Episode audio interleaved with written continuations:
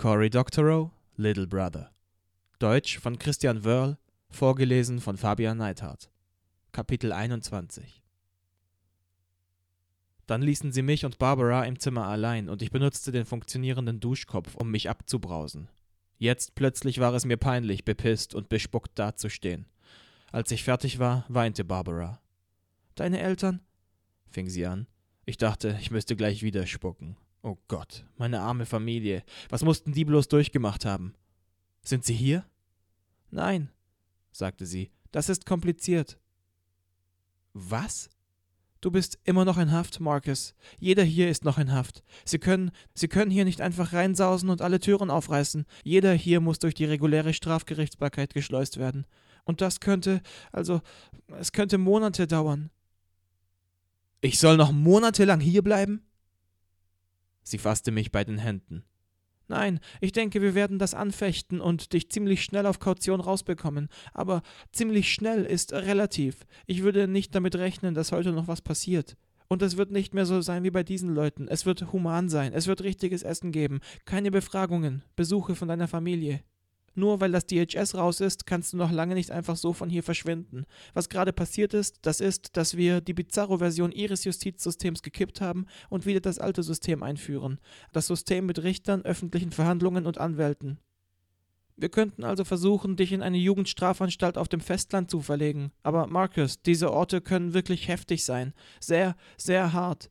Dies hier könnte für dich der beste Platz sein, bis wir dich auf Kaution frei bekommen auf Kaution freibekommen. Na klar, ich war ein Krimineller. Ich war noch nicht angeklagt, aber das mussten wohl Dutzende von Anklagepunkten sein, die sie gegen mich auffahren konnten. Es war ja praktisch illegal, auch nur unreine Gedanken über die Regierung zu denken. Wieder drückte sie meine Hände. Es ist Mist, aber so muss es nun mal laufen. Hauptsache, es ist vorbei. Der Governor hat das DHS rausgeworfen und alle Checkpoints abgebaut. Der Staatsanwalt hat Haftbefehle gegen alle Vollstreckungsbeamten erlassen, die in Stressbefragungen und Geheimgefängnisse involviert waren. Die werden alle in den Knast wandern, und zwar wegen allem, was du getan hast, Marcus. Ich war wie betäubt. Ich hörte die Worte, aber ich begriff ihren Sinn nicht. Irgendwie war es vorbei, aber auch wieder nicht. Hör mal, sagte sie, wir haben vielleicht noch eine oder zwei Stunden, bevor sich das hier alles wieder beruhigt und sie kommen, um dich wieder einzusperren. Was willst du machen? Am Strand spazieren gehen, etwas essen. Diese Leute hatten ein unglaubliches Stabscasino, das haben wir auf dem Weg hier rein geplündert. Essen vom Allerfeinsten.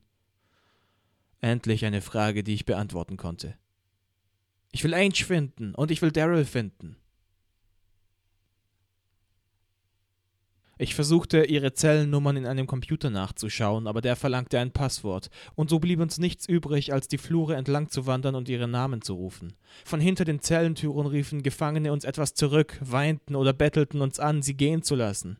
Sie begriffen noch nicht, was gerade eben passiert war. Sie konnten nicht sehen, wie ihre früheren Bewacher in Plastikhandschellen auf den Docks zusammengetrieben und von kalifornischen SWAT-Teams weggebracht wurden.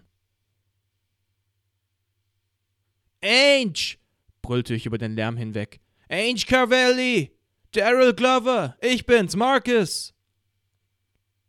Wir hatten den Zellentrakt auf ganzer Länge abgewandert und sie hatten nicht geantwortet. Mir war nach Heulen zumute. Sie waren also außer Landes gebracht worden, nach Syrien oder noch schlimmer. Ich würde sie nie wiedersehen. Ich hockte mich hin, lehnte mich an die Flurwand und verbarg mein Gesicht in den Händen. Ich sah das Gesicht von Frau strenger Haarschnitt, sah ihr Grinsen, als sie nach meinem Login fragte. Sie hatte das getan. Sie würde dafür ins Gefängnis gehen, aber das reichte mir nicht. Ich dachte, wenn ich sie wiedersähe, würde ich sie töten. Sie hätte es verdient. Komm schon, sagte Barbara. Komm weiter, Marcus. Gib nicht auf. Hier geht's noch weiter. Komm schon. Sie hatte recht. Alle Türen, an denen wir in den Zellentrakt vorbeigekommen waren, waren alte, verrostete Dinger aus der Entstehungszeit dieser Basis. Aber ganz am Ende des Flurs war eine neue Hochsicherheitstür angelehnt, dick wie ein Wörterbuch. Wir zogen sie auf und wagten uns in den dunklen Flur dahinter. Hier gab es noch vier Zellentüren ohne Strichcodes. Auf jeder war eine kleine Zifferntastatur montiert. Daryl? sagte ich. Ange? Marcus? Es war Ange, die mir aus der hintersten Tür zurief. Ange, meine Ange, mein Engel. Ange, rief ich. Ich bin's, ich bin's. Oh Gott, Marcus, presste sie noch hervor, der Rest ging in ihrem Schluchzen unter. Ich hämmerte an die anderen Türen. Daryl! Daryl! Bist du hier? Ich bin hier. Die Stimme war sehr dünn und sehr heiser. Ich bin hier. Es tut mir so leid. Es tut mir so leid. Bitte, es tut mir so leid. Er klang gebrochen, zerstört. Ich bin's, die, sagte ich, mein Gesicht dicht an die Tür gepresst. Ich bin's, Marcus, es ist vorbei. Sie haben die Wachen verhaftet. Sie haben die Heimatschutzbehörde rausgekickt. Wir kriegen Verhandlungen, öffentliche Verhandlungen, und wir werden gegen sie aussagen. Es tut mir leid, sagte er nur. Bitte, es tut mir so leid. In diesem Moment erschienen die kalifornischen Polizisten in der Tür. Die Kamera lief immer noch. Miss Stratford, sagte einer. Er hatte sein Visier oben und sah aus wie jeder andere Polizist, nicht wie mein Retter, wie jemand, der gekommen war, um mich wegzusperren. Captain Sanchez, sagte sie, wir haben hier zwei der wichtigeren Gefangenen gefunden. Ich möchte Zugang zu ihnen erhalten und sie selbst in Augenschein nehmen. Ma'am, für diese Türen haben wir noch keine Zugangscodes. Sie hob die Hand. Das war nicht so abgemacht. Ich sollte unbegrenzten Zugang zu allen Bereichen dieser Anlage erhalten. Das kam direkt vom Governor, Sir. Wir werden uns hier nicht rühren, bevor Sie diese Zellen geöffnet haben. Ihr Gesicht war vollkommen unbewegt. Sie zeigte kein Anzeichen von Nachgiebigkeit. Sie meinte das so. Der Captain sah aus, als brauche er Schlaf. Er zog eine Grimasse. Ich werde sehen, was ich tun kann, sagte er. Eine halbe Stunde später hatten sie es geschafft, die Türen zu öffnen. Sie brauchten drei Versuche, aber schließlich gaben sie die richtigen Codes ein, nachdem sie sie mit den RFIDs in den Identifikationsmarken abgeglichen hatten, die sie dem festgenommenen Wachen abgenommen hatten. Sie betraten Angels Zelle zuerst. Sie war in einen Krankenhauskittel gehüllt, der hinten offen war, und ihre Zelle war sogar noch karger als meine, nur Polsterung rundum, kein Waschbecken, kein Bett, kein Licht. Sie trat blinzelnd in den Flur hinaus, und die Polizeikamera hielt auf sie drauf, das grelle Licht frontal in ihr Gesicht. Barbara trat schützend zwischen uns und die Kamera. Ange kam zögernd und leicht schwankend heraus. Mit ihren Augen und ihrem Gesicht stimmte etwas nicht. Sie weinte, aber das war's nicht. Die haben mir Medikamente gegeben, sagte sie, als ich nicht aufgehört habe, nach meinem Anwalt zu schreien. Ich zog sie in meine Arme. Sie ließ sich fallen, aber sie erwiderte die Umarmung. Sie roch miefig und verschwitzt, und ich roch nicht besser. Ich wollte sie nie wieder loslassen. Und dann öffneten sie Daryls Zelle. Er hatte seinen papierenden Krankenhauskittel zerrissen. Nackt lag er zusammengerollt in der hintersten Ecke der Zelle und versuchte sich vor der Kamera und unseren Blicken zu verbergen. Ich rannte zu ihm. Die, flüsterte ich ihm ins Ohr. Die, ich bin's, Marcus. Es ist vorbei. Die Wachen sind verhaftet. Wir kommen auf Kaution raus. Wir gehen nach Hause. Er zitterte und kniff die Augen zu. Es tut mir leid, flüsterte er und drehte sein Gesicht zur Wand. Dann brachten sie mich weg, ein Polizist in Panzerweste und Barbara. Sie brachten mich zu meiner Zelle und verschlossen die Tür, und dort verbrachte ich die Nacht. An die Fahrt zum Gerichtsgebäude erinnere ich mich nur vage. Sie hatten mich an fünf andere Gefangene gekettet, die alle schon viel länger eingesessen hatten als ich. Einer sprach nur Arabisch, er war ein alter Mann und er zitterte. Die anderen waren alle jung, ich war der einzige Weiße. Als wir alle auf dem Deck der Fähre zusammengepfercht waren, sah ich, dass fast jeder auf Treasure Island eine mehr oder weniger braune Hautfarbe hatte. Ich war nur eine Nacht drin gewesen, aber das war schon zu lange. Ein leichter Nieselregen perlte auf uns herunter, normalerweise die Sorte Wetter, bei dem ich die Schultern einzog und auf den Boden guckte. Aber heute reckte ich, wie alle anderen, meinen Hals nach dem unendlich grauen Himmel und genoss die stechende Nässe, während wir über die Bay und den Fähranlegern entgegenbrausten. Sie fuhren uns in Bussen weiter. Die Fesseln machten das Einstiegen mühselig, und es dauerte eine Ewigkeit, bis alle eingestiegen waren. Wenn wir uns nicht gerade abmühten, das geometrische Problem sechs Mann eine Kette schmaler Gang zu lösen, dann betrachteten wir bloß die Stadt um uns herum, die vielen Häuser oben auf dem Hügel. Alles, woran ich denken konnte, war, Daryl und Ange zu finden, aber keiner von beiden war zu sehen. Es war eine riesige Menge und es war uns nicht erlaubt, uns frei darin zu bewegen. Die Nationalgardisten, die sich um uns kümmerten, waren einigermaßen freundlich, aber sie waren nichtsdestotrotz groß, gepanzert und bewaffnet. Ich dachte ständig, ich würde Daryl in der Menge sehen, aber es war immer jemand anderer, mit demselben geprügelten, gebeugten Ausdruck, den ich an ihm in seiner Zelle gesehen hatte. Er war nicht der einzige Gebrochene hier. Im Gerichtsgebäude führten sie uns in unseren Fesselgrüppchen in Befragungsräume. Eine ACLU-Anwältin nahm unsere Daten auf, stellte uns einige Fragen, als ich an der Reihe war, lächelte sie und begrüßte mich mit Namen und führte uns dann in den Gerichtssaal und vor den Richter. Er trug eine richtige Robe und schien gut gelaunt zu sein. Es schien vereinbart zu sein, dass jeder, für den ein Familienmitglied Kaution hinterlegen konnte, freigelassen wurde und alle anderen ins Gefängnis kamen. Die ACLU-Anwältin redete auf den Richter ein und bat um einige Stunden Aufschub, während derer die Angehörigen der Gefangenen aufgetrieben und zum Gerichtsgebäude gebracht wurden. Der Richter war ziemlich wohlwollend, aber als mir klar wurde, dass einige von den Leuten hier schon seit dem Tag des Attentats inhaftiert waren, ohne jedes Verfahren, Verhören, Isolation und Folter ausgeliefert, während ihre Familien sie tot glaubten, da hätte ich nur noch die Ketten zerreißen und sie alle einfach freilassen mögen. Als ich dem Richter vorgeführt wurde, sah er auf mich herunter und nahm seine Brille ab. Er sah müde aus. Die ACLU-Anwältin sah müde aus. Die Gerichtsdiener sahen müde aus. Hinter mir konnte ich ein plötzliches Aufbranden von Gesprächen hören, als ein Gerichtsdiener meinen Namen verlas. Der Richter pochte einmal mit seinem Hammer, ohne den Blick von mir abzuwenden. Er rieb sich über die Augen. Mr. Yellow, sagte er. Die Anklage hat Sie als fluchtverdächtig eingestuft. Ich denke, das ist nicht von der Hand zu weisen. Sie haben mehr, sagen wir mal, Geschichte als die anderen Leute hier. Ich bin versucht, Sie bis zum Verfahren festzusetzen, unabhängig davon, wie viel Kaution Ihre Eltern zu hinterlegen bereit sind. Meine Anwältin hob an zu sprechen, doch der Richter bedeutete ihr mit einem Blick zu schweigen. Er rieb sich wieder die Augen. Haben Sie dazu etwas zu sagen? Ich hatte Gelegenheit zu fliehen, sagte ich. Letzte Woche. Jemand hat mir angeboten, mich fortzubringen, weg aus der Stadt und mir eine neue Identität aufzubauen. Stattdessen habe ich dieser Frau das Telefon gestohlen, bin aus unserem Lastwagen abgehauen und fortgerannt. Ich habe ihr Telefon, auf dem sich Beweise über meinen Freund Daryl Glover befanden, einer Journalistin übergeben und mich dann hier in der Stadt versteckt. Sie haben ein Telefon gestohlen?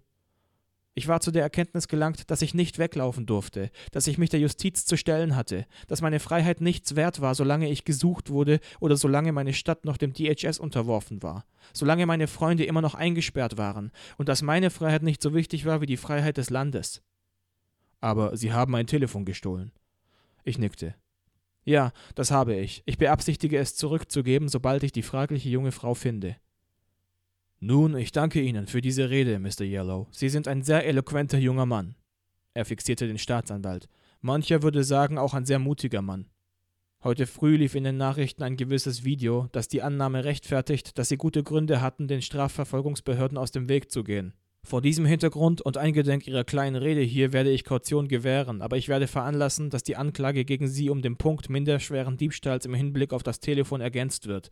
Diesbezüglich setze ich zusätzlich 50.000 Dollar Kaution fest. Er pochte wieder mit dem Hammer und meine Anwältin drückte mir die Hand. Er schaute wieder herunter und rückte seine Brille zurecht. Er hatte Schuppen auf den Schultern seiner Robe. Als die Brille sein drahtiges, lockiges Haar berührte, rieselten noch einige mehr herab. Sie können jetzt gehen, junger Mann. Halten Sie sich von Ärger fern. Ich wandte mich zum Gehen, als mich jemand tackelte. Es war Dad. Er riss mich wortwörtlich von den Füßen und umarmte mich so stürmisch, dass meine Rippen knirschten. Er drückte mich genau so, wie ich das von früher in Erinnerung hatte, als ich ein kleiner Junge war. Als er mich in großartigen, schwindelerregenden Flugzeugspielen um sich herumschleuderte, mich in die Luft warf, auffing und dann eben drückte so fest, dass es beinahe wehtat. Ein paar weichere Hände entzog mich sanft seinen Armen. Mom. Sie hielt mich einen Moment lang auf Armlänge, suchte irgendetwas in meinem Gesicht und sprach kein Wort, während ihr die Tränen übers Gesicht rannen.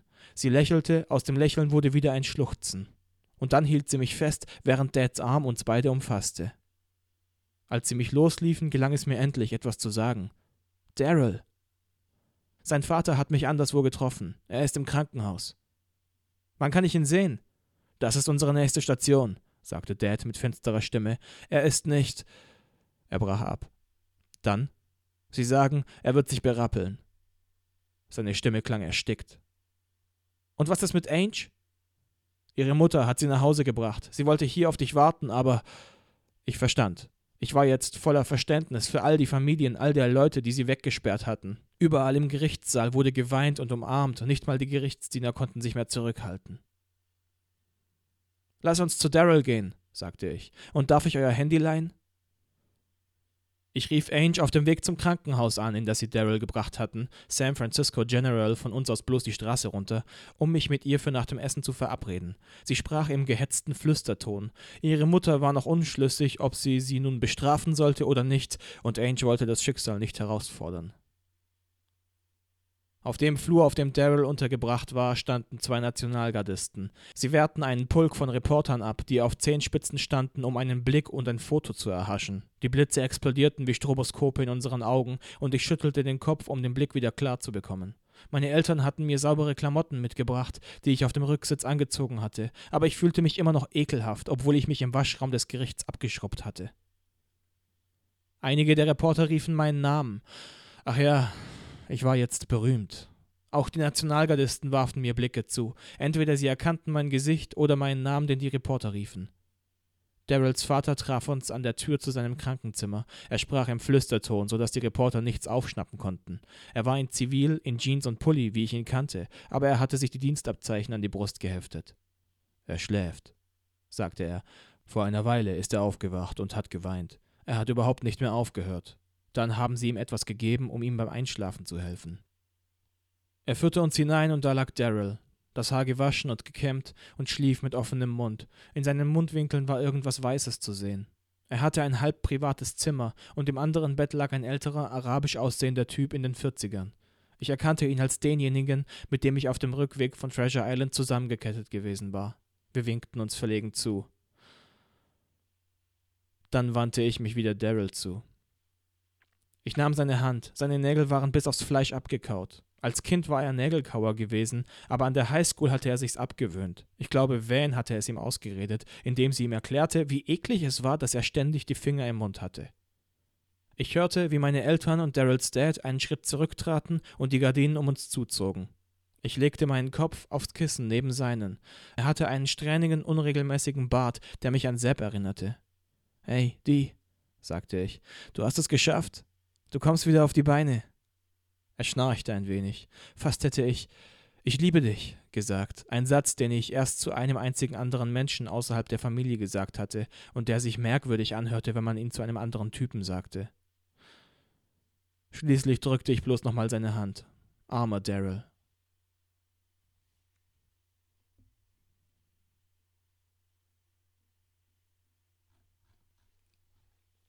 Epilog Barbara rief mich am Wochenende des 4. Juli im Büro an. Ich war nicht der Einzige, der am Feiertagswochenende zur Arbeit gekommen war, aber ich war der Einzige, der es tat, weil meine Freigangsregelung mir nicht erlaubte, die Stadt zu verlassen. Sie hatten mich schließlich für schuldig befunden, Maschas Handy gestohlen zu haben. Ist das zu glauben? Die Staatsanwaltschaft hatte mit meiner Anwältin den Deal gemacht, dass man alle Anklagepunkte zu elektronischem Terrorismus und Aufrührertum fallen lassen würde, wenn ich mich im Gegenzug des minderschweren Diebstahls schuldig bekannte. Sie brummten mir drei Monate mit Freigang in einem Rehabilitationszentrum für jugendliche Straftäter in der Mission auf. Ich schlief im Wohnheim in einem Gemeinschaftsschlafraum zusammen mit echten Kriminellen, Gangkids und Drogenkids, ein paar echten Bekloppten. Tagsüber war ich frei, rauszugehen und in meinem Job zu arbeiten. Marcus, Sie lassen sie raus, sagte sie. Wen? Johnstone, Carrie Johnstone. Das nicht öffentliche Militärtribunal hatte sie von aller Schuld freigesprochen. Die Akte ist geschlossen und sie kehrt in den aktiven Dienst zurück. Sie schicken sie in den Irak. Carrie Johnstone war der Name von Frau Strenger Haarschnitt. Das kam bei den vorläufigen Anhörungen am kalifornischen Kammergericht heraus. Aber das war auch schon so ziemlich das Einzige, was herauskam. Sie verweigerte jede Aussage darüber, von wem sie ihre Anweisungen erhalten hatte, was sie getan hatte, wer inhaftiert worden war und warum. Sie saß vor Gericht, Tag für Tag, einfach nur da, vollkommen schweigsam. Die Bundesbehörden hatten sich mittlerweile aufgeplustert und über die einseitige illegale Schließung der Treasure Island Anlage seitens des Governors sowie über die Ausweisung der Bundespolizei aus San Francisco durch den Bürgermeister beschwert. Eine Menge dieser Bullen waren in kalifornischen Gefängnissen gelandet, ebenso wie die Wachen aus Gitmo on der Bay. Dann kam einen Tag lang überhaupt keine Stellungnahme aus dem Weißen Haus und keine aus dem Staatskapitol und am nächsten Tag fand eine trockene, angespannte gemeinsame Pressekonferenz auf den Stufen des Governorsitzes statt, bei der der Chef des DHS und der Governor ihr Übereinkommen verkündeten. Das DHS würde ein nicht öffentliches Militärtribunal einberufen, um mögliche Irrtümer in der Beurteilung nach dem Anschlag auf die Bay Bridge aufzuklären. Das Tribunal würde jedes verfügbare Mittel einsetzen, um zu gewährleisten, dass kriminelle Handlungen angemessen bestraft würden. Im Gegenzug würde die Kontrolle über DHS-Operationen in Kalifornien an den Staatssenat übergehen, der die Macht haben würde, sämtliche Heimatschutzmaßnahmen im Bundesstaat zu beenden, zu untersuchen und neu zu bewerten. Der Aufschrei der Reporter war ohrenbetäubend gewesen, und Barbara hatte die erste Frage gestellt. Mr. Governor, bei allem gebotenen Respekt, wir haben unwiderlegbare Videobeweise, dass Marcus Yellow, ein Bürger dieses Staates von Geburt an, einer simulierten Exekution ausgesetzt war, und zwar durch DHS-Beamte, die offenkundig auf Anweisung des Weißen Hauses handelten. Ist der Staat wirklich gewillt, jeden Anschein von Gerechtigkeit für seine Bürger im Angesicht illegaler barbarischer Folter aufzugeben? Ihre Stimme zitterte, aber sie brach nicht. Der Governor breitete die Arme aus. Die Militärtribunale werden der Gerechtigkeit Genüge tun. Wenn Mr. Yellow oder irgendeine andere Person, die der Heimatschutzbehörde etwas vorzuwerfen hat, darüber hinaus Gerechtigkeit verlangt, so steht es ihm selbstverständlich frei, Wiedergutmachung einzuklagen, soweit sie ihm von Seiten der Bundesregierung zusteht. Das tat ich auch. In der Woche nach der Ankündigung des Governors wurden mehr als 20.000 Zivilklagen gegen das DHS erhoben. Meine wurde durch die ACLU vertreten und man hatte bereits beantragt, Einsicht in die Ergebnisse der nicht öffentlichen Militärtribunale zu erhalten. Bislang standen die Gerichte diesem Ansinnen sehr wohlwollend gegenüber. Aber damit hatte ich nicht gerechnet. Sie ist völlig ungeschoren rausgekommen? Die Pressemitteilung gibt nicht viel her. Nach gründlicher Untersuchung der Ergebnisse in San Francisco und im Antiterror-Sonderlager auf Treasure Island ist dieses Tribunal zu dem Ergebnis gelangt, dass die Handlungen von Mrs. Johnstone keine weiteren Disziplinarmaßnahmen rechtfertigen. Da steht das Wort weiteren, als ob man sie bereits bestraft hat. Ich schnaufte. Von Carrie Johnstone hatte ich seit meiner Freilassung aus Gitmo on der Bay fast jede Nacht geträumt. Ich hatte ihr Gesicht drohend über mir schwebend gesehen, dieses kleine dreckige Grinsen, als sie dem Mann anwies, mir was zu trinken zu geben. Marcus, begann Barbara, aber ich unterbrach sie. Ist okay. Es ist alles okay. Ich werde darüber ein Video machen und übers Wochenende stelle ich es online. Montage sind gute Tage für virale Clips. Jeder kommt aus dem Feiertagswochenende zurück und guckt, was es so Lustiges gibt zum Weiterleiten in der Schule oder im Büro. Ein Teil meines Deals mit dem Wohnheim war, dass ich zweimal pro Woche einen Psychoklempner besuchte. Seit ich darüber weg war, das als Bestrafung zu empfinden, war das echt eine gute Sache. Er half mir, mich auf konstruktive Dinge zu konzentrieren, wenn ich mich aufregte, statt mich von meinem Ärger auffressen zu lassen. Die Videos halfen dabei. Ich muss jetzt los, sagte ich und schluckte dabei, um die Emotionen aus meiner Stimme rauszuhalten. Pass auf dich auf, Marcus, sagte Barbara. Als ich das Telefon weglegte, umarmte mich Ange von hinten. Ich habe gerade online davon gelesen, sagte sie. Sie las eine Million Nachrichtenfeeds mit einem Feedreader, der die Stories sofort saugte, sobald sie über den Ticker liefen. Sie war unsere offizielle Bloggerin und sie machte den Job gut. Sie schnitt die Nachrichten aus und stellte sie online wie ein Koch im Schnellrestaurant, der Frühstücksbestellungen umschlägt. Ich drehte mich in ihren Armen um, um sie von vorn zu umarmen.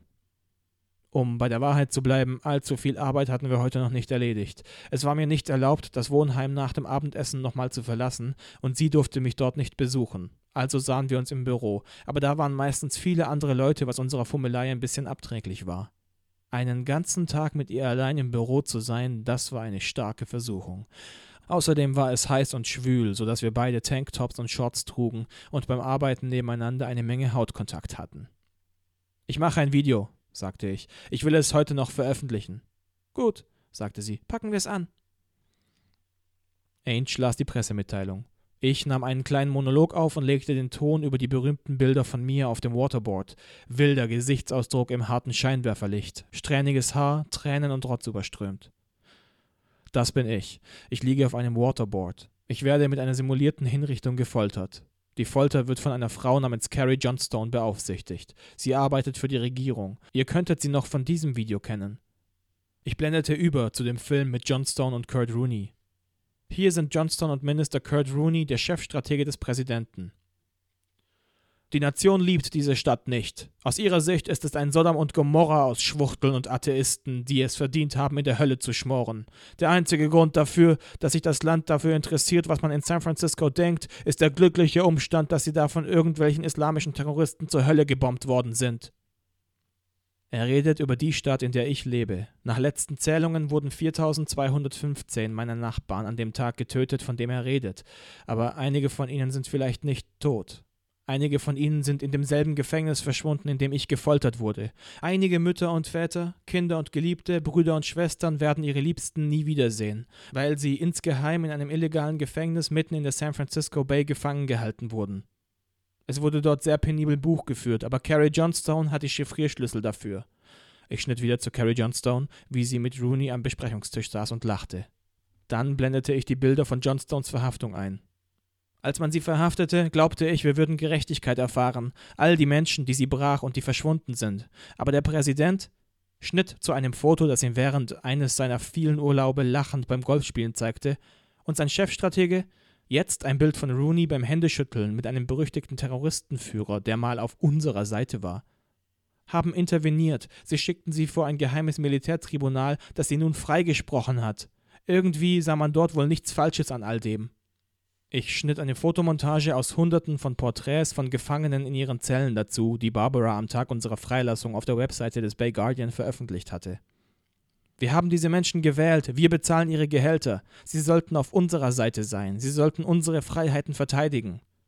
Aber diese Menschen, eine Reihe von Bildern von Johnstone und den anderen, die vor das Tribunal gesandt worden waren, haben unser Vertrauen verraten. Bis zur Wahl sind es noch vier Monate. Das ist eine lange Zeit. Genug für euch loszugehen und fünf von euren Nachbarn zu finden. Fünf Leute, die das Wählen aufgegeben haben, weil ihre Wahl lautet keiner der oben genannten. Redet mit euren Nachbarn. Lasst euch versprechen, dass sie zur Wahl gehen. Lasst sie versprechen, dass sie sich das Land von den Folterknechten und den Verbrechern zurückholen. Von den Leuten, die über meine Freunde lachten, als diese in ihrem nassen Grab am Grunde des Hafens lagen. Und lasst euch versprechen, dass sie ebenfalls mit ihren Nachbarn sprechen. Die meisten von uns wählen keinen der oben genannten, aber das funktioniert nicht. Ihr müsst wählen, die Freiheit wählen. Mein Name ist Marcus Yellow. Ich bin von meinem Land gefoltert worden, aber ich bin immer noch sehr gern hier. Ich bin 17 Jahre alt. Ich möchte in einem freien Land aufwachsen. Ich möchte in einem freien Land leben. Ich blendete zum Logo unserer Webseite aus. Die hatte Ange mit Jolos Hilfe aufgebaut, der uns bei Pixspleen so viel freien Speicherplatz besorgte, wie wir nur wollten. Das Büro war ein interessanter Ort. Offiziell hießen wir Wählerkoalition für ein freies Amerika, aber alle Welt nannte uns die Exnetter. Die Organisation, ein gemeinnütziges Non-Profit-Unternehmen, war von Barbara und einigen befreundeten Anwälten gleich nach der Befreiung von Treasure Island gegründet worden. Die Anschubfinanzierung hatten ein paar Technologiemilliardäre übernommen, die es unglaublich fanden, dass eine Horde Hacker-Kids das DHS in den Arsch getreten hatten. Manchmal baten sie uns, in die Peninsula runter nach Sand Hill Road zu kommen, wo all die Risikokapitalgeber saßen, um eine kleine Präsentation der Exnet-Technik zu halten. Es gab ungefähr eine Zillion Startups, die aus dem Exnet Kapital schlagen wollten. Wie auch immer. Ich musste mich um all das nicht kümmern und ich hatte einen Schreibtisch und ein Büro mit einer Ladenfront mitten auf Valencia Street, wo wir Paranoid Xbox CDs unter die Leute brachten und Workshops zum Bau besserer WLAN-Antennen veranstalteten. Eine erstaunliche Zahl gewöhnlicher Leute schaute bei uns vorbei, um Spenden zu bringen. Sowohl Hardware, Paranoid Linux läuft so ziemlich auf allem, nicht bloß auf der Xbox Universal, als auch Bargeld. Unser Masterplan war, im September, rechtzeitig vor der Wahl, unser eigenes ARG zu starten und das Spiel möglichst eng daran zu binden, dass sich die Leute in die Wählerverzeichnisse eintragen ließen und zur Wahl gingen. Nur 42 Prozent der Amerikaner waren bei der vorigen Wahl an den Urnen erschienen. Nichtwähler waren in der großen Mehrheit. Ich hatte Daryl und Van schon mehrfach zu unseren Planungssitzungen eingeladen, aber sie hatten immer wieder abgesagt. Sie verbrachten eine Menge Zeit miteinander, und Van bestand darauf, dass es nichts Romantisches war. Daryl wollte überhaupt nicht viel mit mir reden, aber er schickte mir lange E-Mails über so ziemlich alles, das nichts mit Van, Terrorismus oder dem Knast zu tun hatte. Ainge drückte meine Hand. Gott, wie ich diese Frau hasse, sagte sie. Ich nickte. Bloß eine weitere Fuhre Mist, die dieses Land über dem Irak auskippt, sagte ich. Ich glaube, wenn sie die in meine Stadt schicken würden, ich würde ein Terrorist werden. Du bist ein Terrorist geworden, als sie sie in deine Stadt geschickt haben? Das stimmt, sagte ich. Gehst du am Montag zur Anhörung von Miss Galvez? Unbedingt. Ich hatte Ange vor einigen Wochen Miss Galvez vorgestellt, als meine ehemalige Lehrerin mich zum Abendessen eingeladen hatte. Die Lehrergewerkschaft hatte eine Anhörung vor der Schulbehörde organisiert, um zu erreichen, dass sie ihren alten Job zurückbekäme. Man sagte, dass Fred Benson aus dem Vorruhestand wiederkommen wolle, um gegen sie auszusagen. Ich freute mich drauf, sie wiederzusehen. Wollen wir uns einen Burrito holen? Unbedingt. Ich hole nur schnell meine scharfe Soße, sagte sie. Derweil rief ich nochmal meine E-Mail ab, meine Piratenpartei-Mail, wo immer noch ein paar Nachrichten von alten Ex-Nettern aufliefen, die meine Adresse bei der Wählerkoalition noch nicht hatten. Die letzte Nachricht kam von einer Wegwerf-Mail-Adresse von einem der neuen brasilianischen Anonymisierungsdienste. Hab sie gefunden. Danke. Du hast mir gar nicht erzählt, dass sie so heiß ist. Von wem ist das denn? Ich lachte. Sepp. Erinnerst du dich an Sepp? Ich habe ihm Maschas E-Mail-Adresse gegeben. Dachte mir, wenn sie schon beide im Untergrund sind, dann könnte ich sie auch gleich miteinander bekannt machen. Er findet Mascha süß? Das musst du ihm nachsehen. Sein Geist ist offensichtlich von den Umständen benebelt. Und du? Ich? Ja, du. Ist dein Geist auch von den Umständen benebelt? Ich hielt Ange auf Armabstand und betrachtete sie von oben bis unten, von oben bis unten. Ich berührte ihre Wangen und schaute durch ihre dickrandige Brille in ihre großen, kecken, schrägen Augen. Ich ließ meine Finger durch ihr Haar gleiten. Ange, in meinem ganzen Leben habe ich noch niemals klarer gedacht. Dann küsste sie mich und ich küsste sie, und es dauerte noch eine ganze Weile, bis wir uns den Burrito holten. Ende.